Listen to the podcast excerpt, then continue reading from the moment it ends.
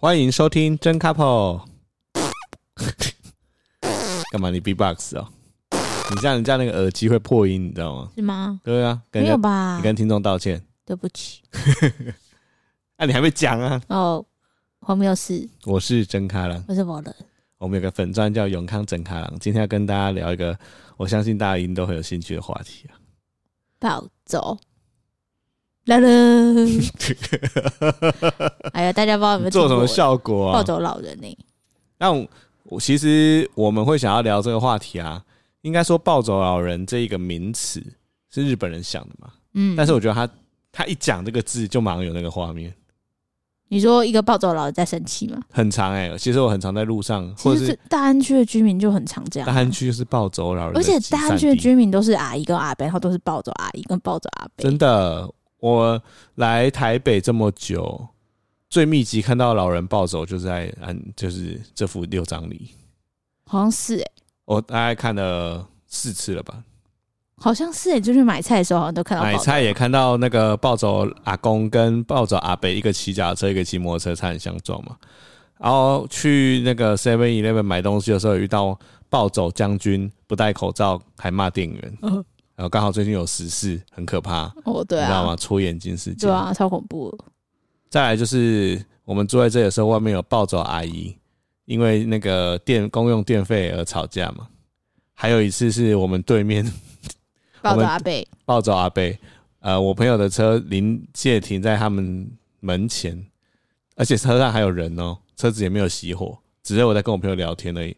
暴走阿伯就出来赶人了。你要不要先跟大家讲一下暴走老人是什么？好，来跟大家介绍一下什么叫做暴走老人。这个名字我们刚刚讲是日本人发明的嘛？他其实意思就是说，他想要形容就是那种脾气很暴躁啊，然后动不动就会发飙的老人。但为什么会成为这样子的老人呢？其实是有理由的。大部分的暴走老人都有一个共通点，就是他们曾经的社会地位很高。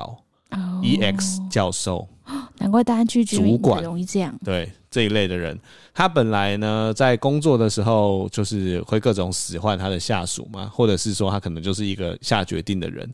等到退休之后，他发现这个社会没有人要理他了，没有人要跟他逼宫屈膝了，所以他对于很多事情，他还是要用那种我在教育你，我在告诉你，我是最大的那种态度在面对这个社会。嗯，所以就会很容易就会暴怒，很容易就会吵架，很容易就有冲突，很容易就起争执。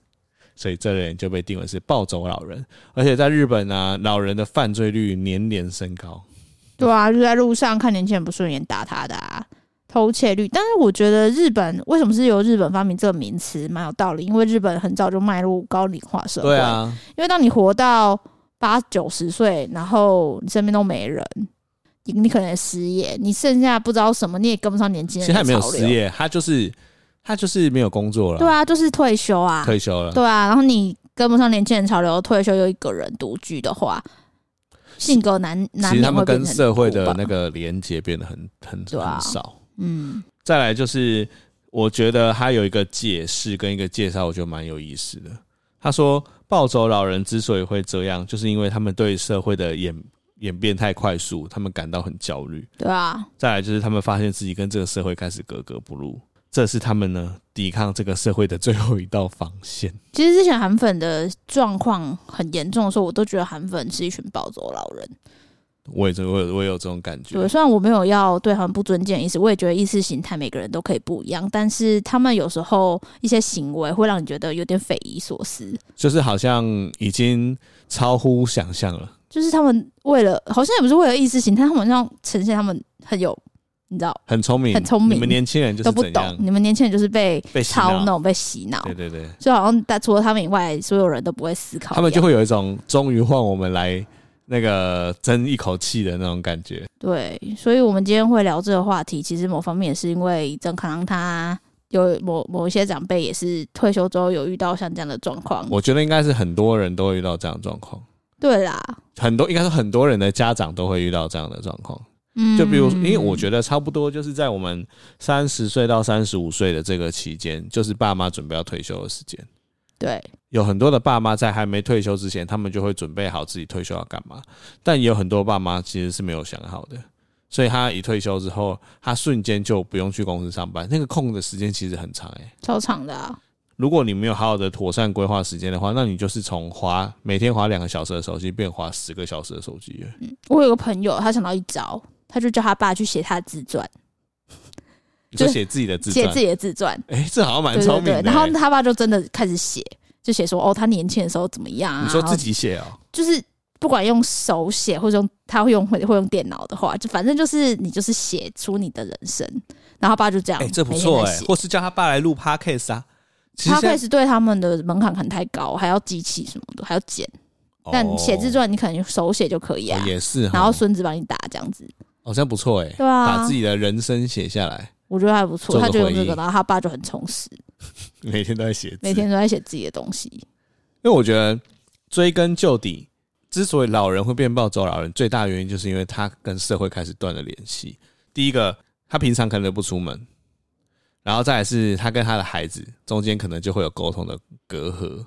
其实我好像自己的朋友，你你想想你的朋友，有谁是跟自己的爸妈感情好到不行的？其实我觉得要看呢、欸，因为像我跟我妈感觉不错啊。对对啊，然后我跟我的朋友，其实老实说，因为都女生比较多，女生跟爸妈的感情好像会比较好。嗯，对，因为爸爸会比较疼女生，然后妈妈跟女生比较有话聊，所以如果是女生的话，好像都蛮好的。好像比较有状况都是男生诶、欸，好像被你这么一说，好像对啊，男生都不太擅长跟爸爸相处。那妈妈的话，长大要看状况，要看状况。如果很多男生觉得妈妈很烦的话，那那那也很难相处。对啊，所以哎、欸，对耶，你这么一讲，好像都是女生跟自己爸妈感情会处的比较好。我像我自己啊，我们家的状况就是。我们我跟我爸的距离，如果是一的话，在自从你加入我们家族之后，你跟我爸的距离大概只有零点二。应该是说我把他当长辈，我尊重他，但是我跟他的相处是，我我知道他想要年轻人的互动，对，而且他想要被尊重，他想他想要学习新的东西，但是。他在学的时候，他会下一些评论，对，就是很非常典型老人会，你知道，譬如说我在跟他说，哎、欸，最近有推出就是呃什么新款的手机之类的，然后他就说，哦，这个东西哦，新闻上有说啊，就是哦这个手机的功能就是怎样怎样，啊、对对对，那你就要说怎么那么厉害呀、啊，我都不知道有这个功能呢，对啊，这个手机好像不错，你想要试试看吗？我们可以去试试看，嗯，像这样子就是。我会发现跟长辈相处的关键是称赞他们，因为他们会想要，就跟你刚刚讲一样，他们会想要被尊重，被尊重，想要显得自己很厉害。对，然后你不要再，因为我不知道儿子是怎样，但是正航身为一个儿子，他可能就是哦，他又要 show off 了。就是、但是我觉得这种事情是每个人跟自己父母的课题啊，就是比如说你对我爸。你就可以知道我爸要什么，你就可以扮演那个角色。但你对你自己的爸爸就好像不行。没有，我爸没有退休，但是他从以前到现在都是对啊。他是扮演一个那个年代威严的父亲的角色。嗯，他希望在他的儿女面前。他都是非常有尊严的，但我在你爸面前，我也好像可以知道我可以自己扮演什么样的角色，所以我觉得好像在别人的家庭里面，你好像知道你要扮演什么，但是你对于遇到自己的亲生父母的时候，你就有个坎很难跨过去。其实我觉得我最近随着你知道有怀孕啊，然后接触一些生小孩的教育的书籍等等，我开始知道我爸为什么要这样。是啊，对啊，我我就是我会觉得说他他就是有他自己的面子的问题，那其实他也有他自己的。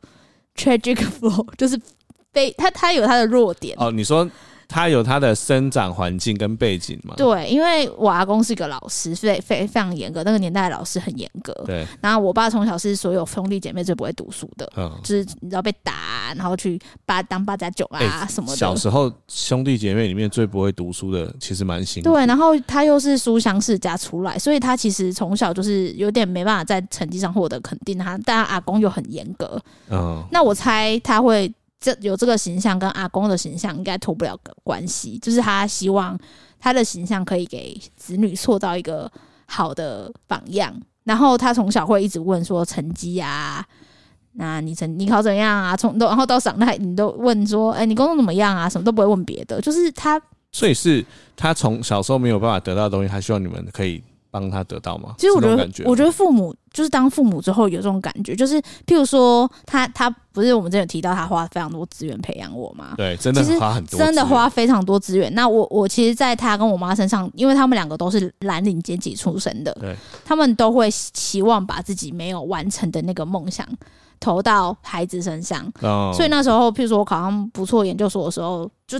他甚至是放鞭炮啊什么的，就是非常骄傲。呃，我觉得会不会对你爸跟你妈来说，你考上 NTU，嗯，也算是一个他们扬眉吐气的一件事情。就是对，因为有时候你你在年轻的时候都会觉得很烦，为什么我爸出去扬眉吐气就是断气了？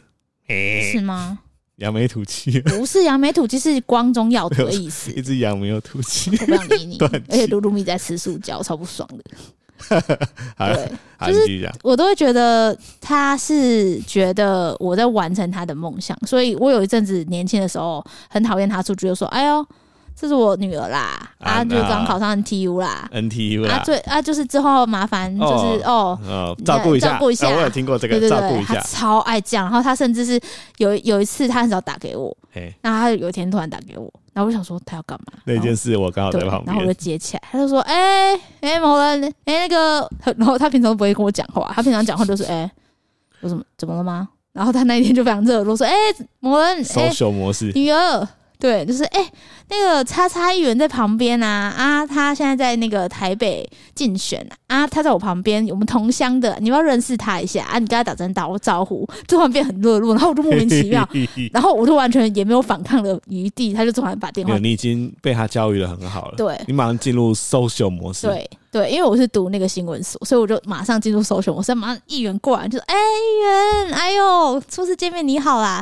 就是爸爸承蒙你照顾这样。”哇，就是好会讲。然后就说：“哦，然后就说哦，现在在哪里工作啊？之后有机会的话再去拜访啊什么的。”然后就是你知道电话找我爸，我爸说：“好啊，谢谢你，拜拜。”然后就是你学的超级，然后就直接挂断。然后我就想说，我也真的超不爽他讲的，他就是很像把我当一个我知道工具工具。那你后来有跟自己和解吗？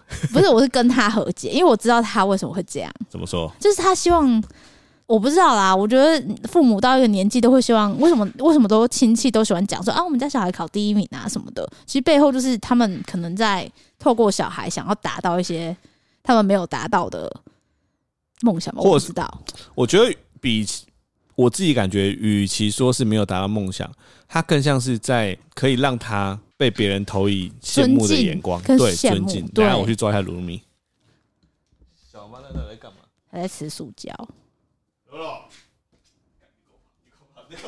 知道有没有大大家的猫会不会有一种问题，就是真的很爱吃塑胶？哎，就是它会去我们家的杂物箱里面翻塑胶，而且它最爱吃的塑胶是那种宝特瓶盖那种有点脆，不是很软的。它它。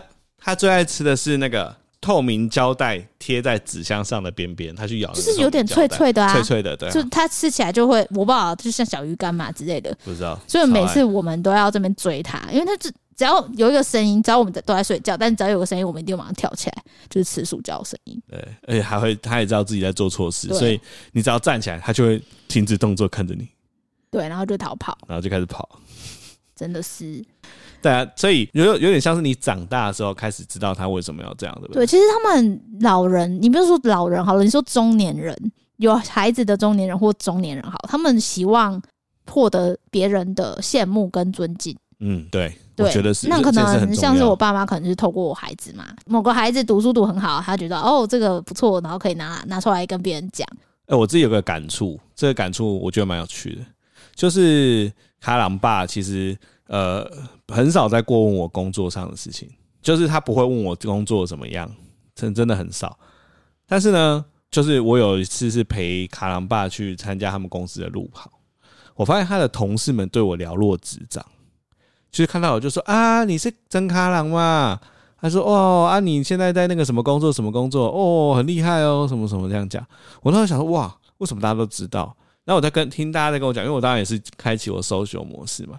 但我在跟他听大家这样讲之后，我发现其实卡郎爸很喜欢跟他同事聊我的事情，超爱的吧？对。然后其实我那时候知道这件事的时候，我觉得有一点莫名的受宠若惊，有有有点莫名的感动。哦，真假？对，就是哦，原来原来他是这么关心我的，或是原来我是让他觉得很骄傲的。应该是后者，我觉得。对，我觉得是这样。因为但是他从来不会显现出这种感觉，甚至我甚至不觉得他有在关心我。我甚至觉得你是偷抱来的，你有感觉对不对？因 为因为卡郎爸就是一个，因为卡郎有哎、欸，他们家有卡郎跟卡郎妹。对。那我可以明显感受到他爸爸在赖上面对卡郎妹妹是呵护自己，对，打个疫苗都要照三餐问说啊，妹妹啊，你有没有怎么样啊？你有没有吃退烧药啊？你那个朋友有没有去照顾你？但是你好像。你知道，你现在到现在没打疫苗，他也没有 管你死我，他可能不知道我有没有，我到我到底打疫苗没，他可能也不知道，他就完全不会在意你。然后平常回去，他好像也哦，回来了，对啊，然后回去了，好，再见，拜拜。就是对儿子，就是一种我不知道是不是男性的，我我觉得我觉得有可能像那个实力互斥，而且我们之前讨论过这件事情。就是在我妈过世之后，我有点承接了我妈在 hold hold 这个家庭、关心大家那个角色，有一点呐，不敢说完全。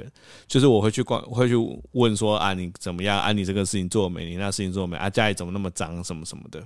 所以我觉得可能也是这个角色让我变得不讨喜，会吗？我就每次在旁边看，然后回台北的时候，我就说：“哎、欸，你刚很像一个老妈子。”对啊，就是。一直在那边碎念，就是一直念。我真的会有点受不了哎、欸。比如说我回到家，发现家里面变了一团脏，我就默默的，比如说我觉得二楼的厕所很脏，我就默默开始刷刷刷之后看，哎，厕那个厨房也很脏，我就把厨房刷刷。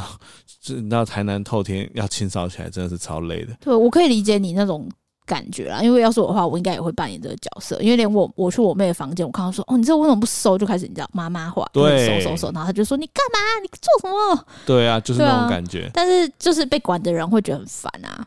对，就是那种，就是而且我前几天跟我朋友在讨论脏这件事情，嗯，因为我一直觉得，就是卡郎妹跟卡郎爸的个性很像，就是他们不太会觉得自己。周遭的东西变得脏，或是变得有灰尘。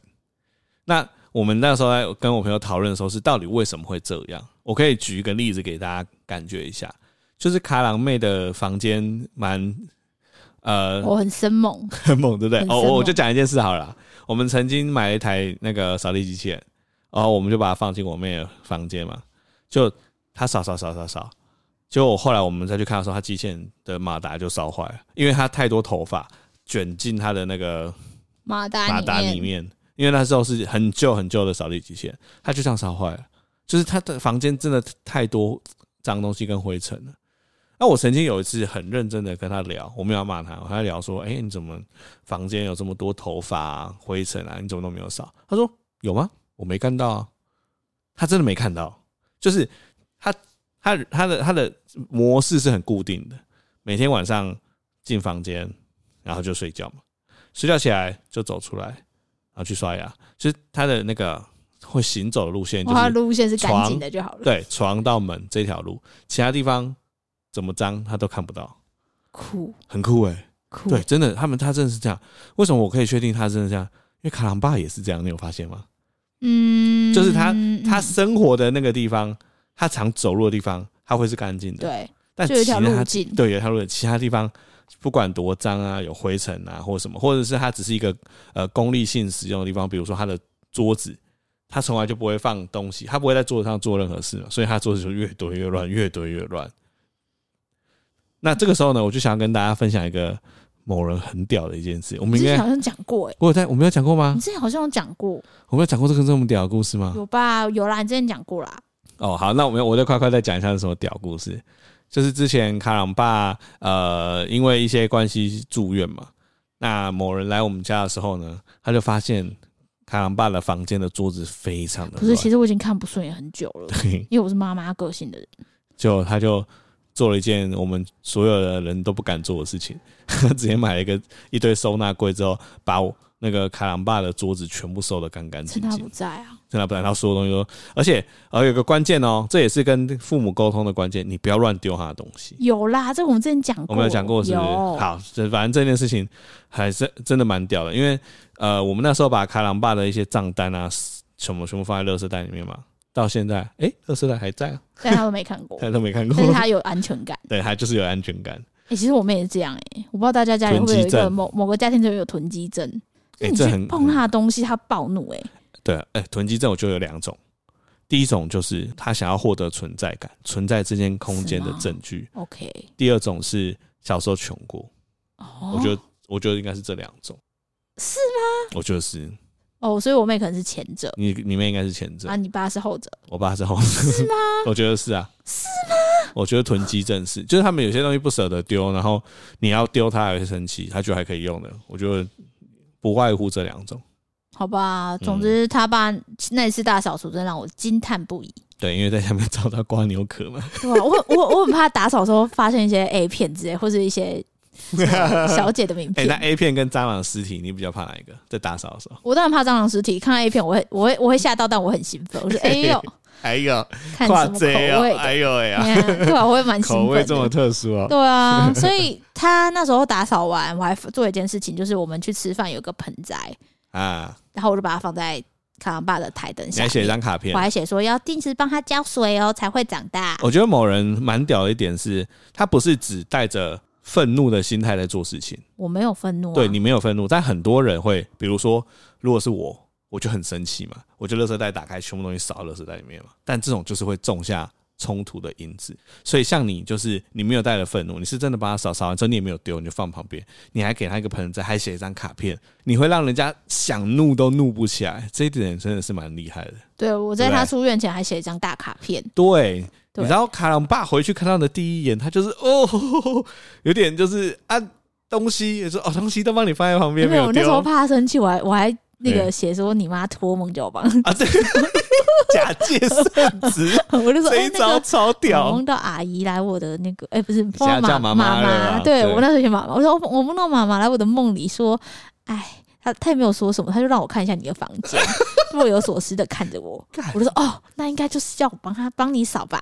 真的超屌哎、欸！然后我本来以为他会生气，或者他会觉得我在糊弄他，但他好像没有，而且他把盆盆栽照顾得超好，我每次回去都会称赞他。对，因为我觉得卡郎跟他爸就是有点太。就事论事的父子关系，因为譬如说，像上次去他家，我就发现他爸的水族箱里面很多虾子还是什么死掉，然后我就跟他说：“哎、有虾子死掉了。”然后他就过来，他就说：“哎呦，真的。”我就说：“那我就开始查，说：哎、欸，虾子怎么会死掉？就我们这边清虾子的尸体。”嗯，他就很开心啊，他清超久的。我觉得卡朗爸需要一个人让他感觉被需要。对啊，坦白说是这样，但是我老实讲，我一直避讳这件事情、欸。为什么？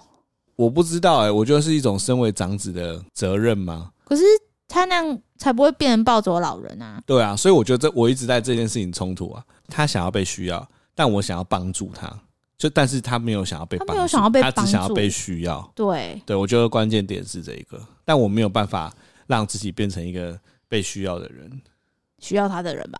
需要他的人，对，对啊，对对对，我我我没有办法，通常都会处于一个叫，就是。你们两个互相暴走的感觉，就是你要教育他，他要教育你。对对对对对，啊、他很对对对会这样。那、啊、你都会说什么啊？最近什么？你都会以一个说，哎、欸，最近那个永康附近有房子怎么样？怎么样？哎、欸，你知道那间怎么样？怎么样吗？对，我会用一种在跟他分享事情的方式，但是他又会再用一种哦，这我知道啊，哦，那个房子怎样怎样，又想要再分享，然后你就会不觉得不爽，然后就觉得很不爽，对对。然后每次讲电话的时候，讲到后面你都会不爽，就觉得哦，他又来了，他又在，他又在教我什么东西。我会耐着性子说哦，好啦好啦，我知道了，我知道了，有进有进步，对吧、啊？我觉得就是这样子的父子的关系，长久下来变得哦，某人那个时候他跟我讲一句话，我觉得蛮有感的，他说。为什么你们两个在车上聊天那么无聊？对啊，超怪，真的会从台南回，呃，从台北回去，然后一上车都不讲话，然后你好像就说什么，哎，刚刚有下雨哦。我说，我说，哎、欸，可是外面路是湿的，然后都要都要有下雨啊。你爸就说，哦，哇，乌罗吼啊，阿金马伯啊，然后就沉沉寂，沉寂。然后我想说他们俩在干嘛？然后就说，哎、欸，你吃饭了吗？你吃晚餐了吗？然后就说，哦，他就说他随便吃什么，我就说，哦，是哦，那件很好吃哎、欸。对，我就没有办法这样啊。对啊，我想说，真没办法哎、欸。有事吗？这是我心里面最大的难处哎、欸。啊！纵使我每天都在与人沟通，但我还是无法。可能就是你的课题吧。但是我我想要分享一个故事给听众，感受一下我跟卡朗爸中间微妙的关系。就是之前不是有一个来找我们那个合作好朋友的咖啡吗？无非咖啡。啊、他那时候不是要介绍是一款西达摩伊索比亚，我、哦、还现在记得西达摩伊索比亚的咖啡豆嘛？我就觉得这一包咖啡豆真的干爆好喝的，我就自己订了一包，就是寄给。卡朗爸，哦，我寄给卡朗爸，我是跟他说，哎、欸，有一包超屌的咖啡豆，我寄给你喝喝看，这样。哦，他就说，哦哦哦，可以啊。后来呢，他就收到了，收到之后，我就打电话给他说：“哎、欸，怎么样？好喝吗？好喝吗？”他说：“哦，味道很特别，但没有什么咖啡味。”嗯，就开始那边说：“哦，这个西达摩平常比较少听到啊，什么？其实我们要喝喝什么什么。”开始在那边讲。他每次跟他这样讲，我就会浮脑海浮现一个画面，就是把话筒拿开，然后这样看着天空。我会有这种画面，但我还是哦吼吼吼吼这样。但我挂完电话之后，我发现他人生第一次在脸书上 po 限动。我教他的。对，你教他吗？他第一次 po 就是他 po 了我送给他这包咖啡豆，他很认真的把咖啡豆拍下来，然后呃写还写说儿子特别送我的礼物，然后什么西达摩，然后就把我跟他讲的介绍的想要打出来，然后我当时看了就觉得说啊，这个这家伙你知道口是心非，嘴巴那边说的怎样怎样，这心里面明明就是。就很想要，你知道？对啊，你就知道他就是这样啊，他只是放不下男人的面子，跟我爸一样。也、欸、是很多人的爸爸都会这样。因为我爸，爸爸我爸也是。我觉得听众的跟我们差不多年纪，可能大部分的爸爸都是这样。对，因为我们有个朋友的爸爸也是，我跟我们差不多。那个他爸爸是每天都会跟小孩要抱抱，我就觉得，哎、欸，怎么会有这种爸爸？这种要抱抱？对啊，就睡前要抱抱啊，好酷、喔。要说晚安。对，但是我就觉得，哎、欸，怎么会有这种爸爸？就很难见。也不是说很羡慕什么，就是我很很难想象那个画面。对，但是因为像我爸，他其实也是跟你爸一样，嗯，他就是只会问我工作怎么样，而且创业。我们在交往初期还没见过你爸的时候，你你的讲法，我就觉得你好像一直在把他讲的很夸张。没有啊，因为你说我这辈子。跟他见到我都只会问我成绩跟工作怎么样，不会聊其他的。真的，我会想说怎么可能？因为卡郎爸虽然说像刚刚讲那样，但卡郎爸是一个对很多事情都很有兴趣的人，所以他会一直分享各种有趣的事情。纵使是他只是想要讲给你听，但至少会觉得怎么可能会只问工作跟课业？后来真的见到之后，哎，真的哎。他他真的会问完你的工作之后，他就没有其他话讲，他就走了。而且我长大之后试图跟他聊别的，我就说：“哎、欸，最近身体状况，听妈妈讲是不是最近不太舒服？”他会他会有点他会有点不知所措，对他不知所措，他不知所措。后来后来外外带已经卖惯。对对对对对对。哎、欸，我我我觉得其实蛮，我当下看到的时候觉得哇，真的是这样、欸。对啊，他会讲，那我就觉得连你想跟他聊别的，他都会有一种。啊！不要玩这些东西了啊！你有没有想一下你的工作？对啊，对，他会这样子。他说：“你不要讲这个，你的工作怎么样？”对，他会玩，就是说，啊，玩这个啊，玩也是要想一下创业的事情 之类的。他会一个大回转，但他其实都会默默的帮助你很多事情哦。就是譬如说，我们家公共桥梁是我妈，他都会从我妈身上知道我在干嘛，或者说我遇到什么问题。你说情报是你妈？对对对，然后他都会透过，他都会默默的提供一些帮忙。譬如说，哦，我最近不是手术嘛？对。那其实我妈就三天两两头就打，说：“哎呀，你怎么样？怎样？”妈妈就那样。然后有一次我就是在旁边听到我爸的声音，然后就说什么：“可以等来了，你可以你可以照顾他不？一等来啊，就是啊啊，我生一生挖起来挖起来之类的，就是他会讲那个的台语，我刚刚就不出来。对，什么生一生挖起怎么讲？谁谁挖起啊？谁谁挖起啊？几挖出啦什么的？什么几挖猪？”钱我出啦，钱我出啦，对，就是类似像这样，你会觉得他是用他的方式在，用他的方式来爱你，爱爱我，而且他还寄了一罐超贵的人参，他说是韩国人参，韩国人参，这爸爸特地去中药行买的，很贵，还抛在群组里面，高级人参，特别买的，对对对，他他其实会透过很多方式去，不是典型的抱抱或者是讲好话，但他虽然不会讲话，但他会去用他的方式对。对小孩好。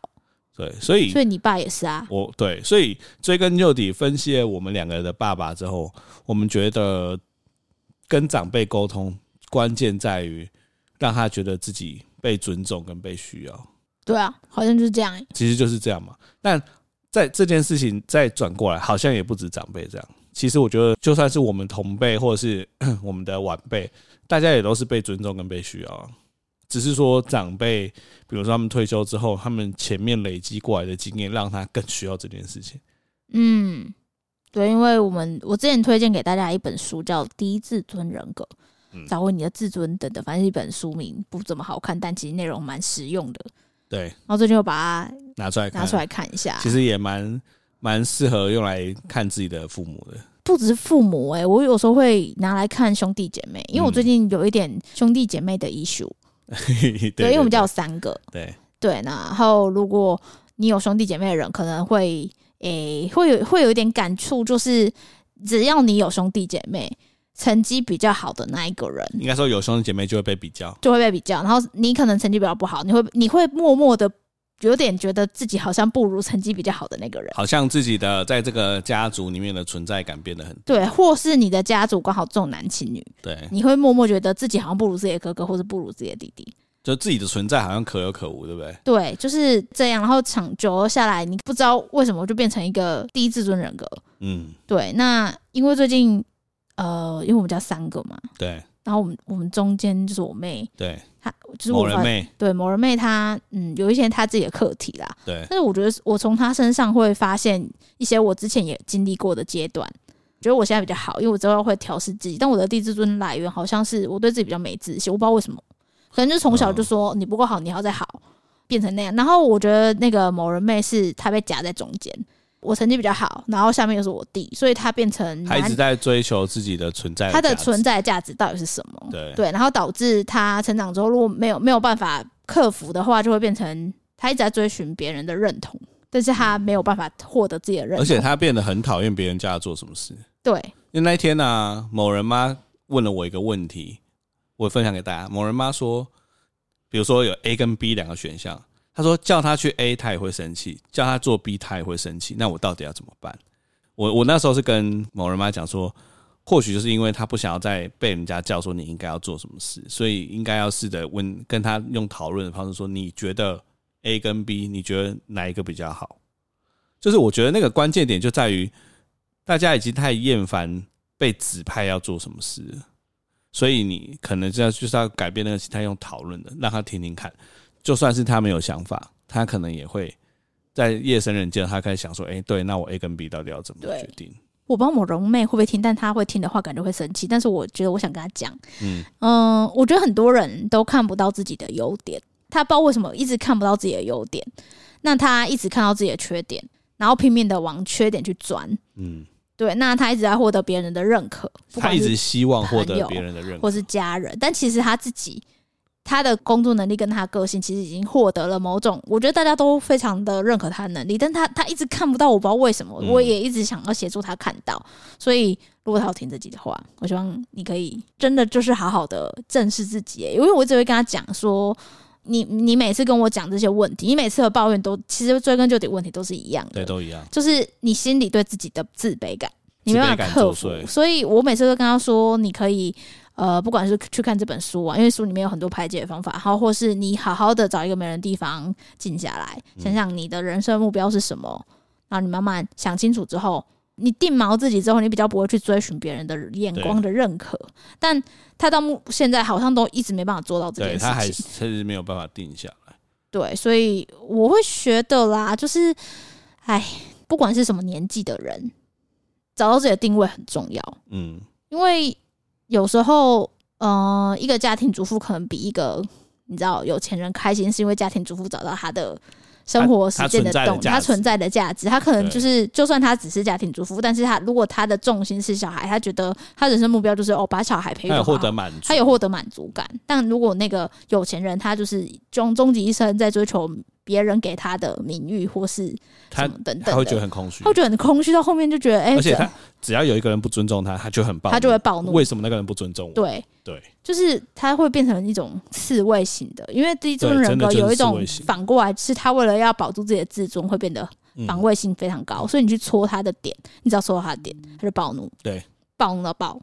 这件事情也让我想要分享一个故事，我不知道有没有跟你讲过，就是我觉得这一个小故事算是影响我蛮深的。就是我们前面一直在讲说，大家都需要被尊重。这个故事就是我之前呢、啊，在大学的时候，我那时候不是打系队嘛，不是那时候呃系队都会有什么什么杯什么杯什么杯的嘛，大叉杯、北叉杯。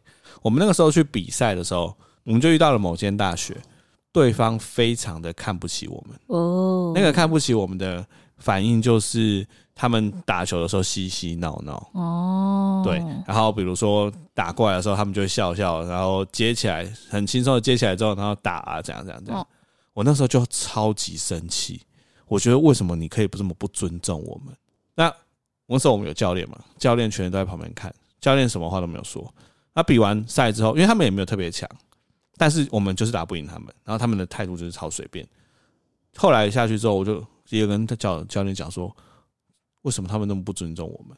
然后这时候教练就跟我讲一句话，真的这句话影响我到现在。他说：“尊重是要你赢来的，不是要你求来的。”对啊，我我那个时候真的是这句话一直深深烙印在我心里面，就是你求来的尊重，那别人只是假装尊重而已。嗯，当你今天真的变得很强，或者是说你在这个这个地方你非常有自信，那别人自然而然就会给你。从心里面出现的尊重，没错。我觉得这件事也可也不知道、欸，如果某人没有在听的话，我觉得或许可以感受一下，就是那个尊重真的是要自己去迎来的。嗯，不要想要试着让所有人都屈就于你，而是你要去赢得你想要的事情。对啊，我觉得这件事情那个画面影响我超深的，因为我本来以为我会被讨拍，就是教练会说啊，他们真的怎样怎样啊，他们那个啊素质就不好啊什么的，没有，教练就骂了我一顿。他说：“你是队长，你想要尊重，你就把自己变强。”嗯，我觉得这件事情对我影响蛮大。我觉得这件事延伸啊，就是你把你的专业做好。就是之前不是有句话说，你在哪里下功夫，就是时间就会在那边长发芽等等的。时间在哪里，成就就在哪里。对啦，就是、对对对，我我觉得这是真的诶、欸，因为譬如说像我们现在，你从这个小小替代役粉丝数是零，然后经营到现在，虽然也没有很多啦，没有很多，但是。其实大家都会变得很喜欢跟你聊天，嗯，对，就是你会慢慢发发现，你花时间去经营的东西会给你很多 feedback，对，对啊，譬如说像 podcast，然后譬如说我我有经营 IG，然后可能在 IG 上就是我都认识几个网友，他们都跟我分享，我大概都知道他们是什么，对对，什么职业等等的，对啊，然后譬如说像是我我之前还在媒体业的本业，我走的路线是比较冷门的路线，但是也是好好的有兴趣把它经营起来，我也没干嘛，但是。随之而来，就是大家都会知道说，哦，原来业界都会认识，对，业界都说，哦，我提到某个名词或者某个专有名词，大家都说，哦，那就是哦，有知道某人这个人，对对对对对，我也没特别干嘛，但是我就会希望某人妹听到的话，其实你时间花在哪里？真的就是成就在哪里？对，因为他常常会觉得说，为什么下班了还要工作，或者下班还要干嘛之类的？嗯、因为他下班可能宁愿去跟好朋友吃饭啊，嗯、然后拍一些完美照啊等等的。那我我会觉得说，哦、啊，你可能把时间花在那边，可能你获得是友谊吧，你会一群很好的姐妹淘等等的。但是你的额外的兴趣，或是你在你你如果想要创业的话，你这样继续玩下去是不会，对啊，你不会累积在那边，除非哦，你可能有人脉。但是你人脉之外的东西，你肯定要另外再累积。就常常会要求很多事情，但是扪心自问，你在自己的目标上，你到底实践了什么？对啊，天哪，这一集的是家庭的 issue，说要聊暴走老人，就是老聊到家庭的 issue。其实我觉得暴走老人有点像是每个人都会遇到的问题的在变种了。对啊，我觉得感觉比较像是这样。我也觉得，因为有时候我们在听 podcast，譬如说。呃，在听正好对象很很喜欢的鸡来素，Hey. 就是其实你会发现你的某个年龄层跟你分享的东西，你是有情感投射的，对，所以说不定我们今天分享的东西，大家也会有情感投射，就是哎、欸，对我爸就这样，对我妹就是这样，因为我兄弟姐妹就是这样，对。但是其实你可以透过我们的聊天，说不定。但你刚刚说投注在哪里，成就就在哪里。我最近刚好发生一件事情，可以跟大家分享，就是因为我们的 podcast 就是一直以来有慢慢慢慢的在累积一小群。很喜欢听的朋友嘛，听众，也就是现在在听的你们。但其实老实说，坦白讲，我们也不是什么大爆红啊什么。啊、其实我们自己也知道啦，就是佛就是佛系对。但呃前几天呢、啊，我有个当兵的时候认识的好朋友，他突然敲我，他说：“哎、欸，你们 Podcast 很厉害。”我说：“哦，你有在听哦？”他说：“没有。”他说：“那那你怎么知道很厉害？”他说：“他换新工作，然后认识了一个同事。”那同事呢，就有一天跟他说：“哎、欸，你知道什么是 podcast 吗？”他说：“哦，好像有听过。”他说：“哎、欸，我想推荐你一个好听的 podcast。”他说：“他一看，哎、欸，这不是你吗？就是 他就他就跟他说：‘哎、欸，这我当兵的同梯啊。’我说：‘啊，你认识？你认识张开朗？’这样。”我的朋友因此觉得我们好像蛮厉害的，所以他就特别来联系我说：“哎、欸，你是不是真的很厉害啊？”很厉害啊，很厉害。但是，对我觉得就是那种小小的事情，就会觉得说：“哇，原来我们的 podcast 虽然说没有到爆大红大紫，但是我们就是很持续的给自己一个目标，每个礼拜就是录一集，然后分享自己的生活，这样持续下来，其实真的也是会吸引到很多很喜欢我们或者很喜欢这个节目的人。”对啊，对啊，到现在都 IG 他都还有人问我说：“哎，某人可以提供一下你的那个婚纱的啊？对，那个婚纱还有喜饼之类的表单嘛？”对啊，哦，好啊，就贴给他。对啊，所以我觉得真的是要一步一脚印的去实践你想做的事情啊。对啊。然后在查暴走老人的时候，其实有一件事情我超想跟所有听众分享的，就是啊，有一句话千万不要跟你爸妈说，三个字，你不懂。哦。我觉得这句话超伤人的。哦。我们现在是即将为人父母嘛？你想象你养了一个小孩，养了很大，他高中了，他开始每天都越越来越晚回家，但是你总是会担心他嘛？就问说啊，你在忙什么？阿露子会说啊，你不懂啦。你不觉得这这件事情就很伤人吗？对啊，对啊，所以我觉得，呃，很多时候做子女的要想办法去分享。其实我觉得我自己有做到，多多的分享自己的生活给父母。父母常常会用他的价值观在想要教育我们，不管我们几岁。就我们常常讲说，就算是我们到了五十岁，在父母眼里依旧是小孩子。嗯，对，他们会想要这样子。但是我觉得某一方面来说，他也是在感受到这个时代的差异，他也很怕自己被被时代的洪流给冲走。所以当你一说啊你不懂啦的时候，我觉得那就是一种把你跟父母推开的一句话。对啊，但我觉得这样子父母也会很难过。对，所以我觉得不管在什么样的程度，都不要轻易的对自己父母说出这句话。我觉得尽量就是让他知道你自己在想什么。那如果他真的要教育你或什么的，我觉得你就耐着性子把它听完。真的，所有的父母。不管什么时候，他都还是会试着要教育你，就像我们两个到现在也还是这样。所以我觉得这句话是我自己在看暴走老人的时候觉得，呃，老人会暴走，我们子女也要想办法让他们减少他们暴走的可能。所以尽量不要跟父母说啊，你不懂了，那你不要管了，对，或是你不要管了。对啊，你就有些事情你知道，养儿方知父母恩就是这样啦。对啊，我有时候想，我最近想的事情，都是以前不会想的。真的、哦，对啊，就是因为他以后出来，然后你知道，就是我要怎么教他呃身体的界限啊，或是你不能去碰触别人身体啊，等等的，就是我要怎么教啊？Oh my god，就是我以前怎么会想这个嘞，反正就是类似一些问题会随着这个生命的到来会开始逐渐产生烦恼。对啊，所以我的感觉就是说，一个生命在出来之前，父母会花这么多心思，出来之后也花很多心思嘛，在培养他、教育他，希望他长大。但总是会到某一个时间点的时候，那个生命他会觉得自己的意识或自我的意识已经会开始抵抗你的，因为你要保持一个心态，就是它不是你的东西，它只是借由我，我现在都保持这个心态，就是它只有借由你知道。我的身体来到这个世界上，你知道他也不是自愿要来的，因为你知道，就是打个炮他就来了，他也不是自愿要来的，所以我觉得父母都是有这种心态，就是小孩对，就是他是他是你生的，但是他不是你的东西，所以他可能有意识的时候，他有自己的个性的时候，你要去尊重他。对，当然你就是试着把它导正到好的方向，但是你有时候也要尊重他，不是把它当成所有物一样，就是哎、欸，你你你给我去干嘛？你给我去学什么什么的，就是他也不是你的东西啊。这句话我要写成名言。什么名言？哪一句话？你刚讲那么多话，就是小孩不是你的东西，就你的孩子不是你的孩子的那个。对，就你的孩子不是你的孩子。我忘记有一句话，反正有一句名言，类似就是这个道理，就是小孩不是东西，他只是借由你的身体来到这个世界上而已，嗯、他有他自己的人生的课题。对，对啊，就是这样。好。那今天很开心跟大家聊了这么多。好，然后要跟某人妹说，如果你有听这集的话，请你不要生气。对，我们语重心长，不要又因为这一集要生气了。对，不要再生气了。对，我们都很爱你，很也很很为你好。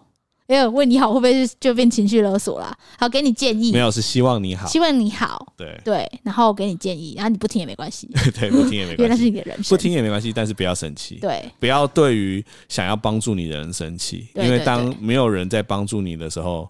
你会发现，你连气都不知道生到谁身上，真的，真的，靠你自己了。我一直想跟他讲，就是其实为什么父母啊、兄弟姐妹会一直去在意你，甚至是你在生气的时候，他还会去在意你，就代表他其实是爱你的，对，无条件的。这没有人会在你生气的时候还还想要去，你知道，还就是哎、欸、怎么啦什么的。因为是我我一个不熟的朋友或是同事，他在生气，然后我想说，咦、欸，我要避而远之啊，我才不要去惹他嘞，所以。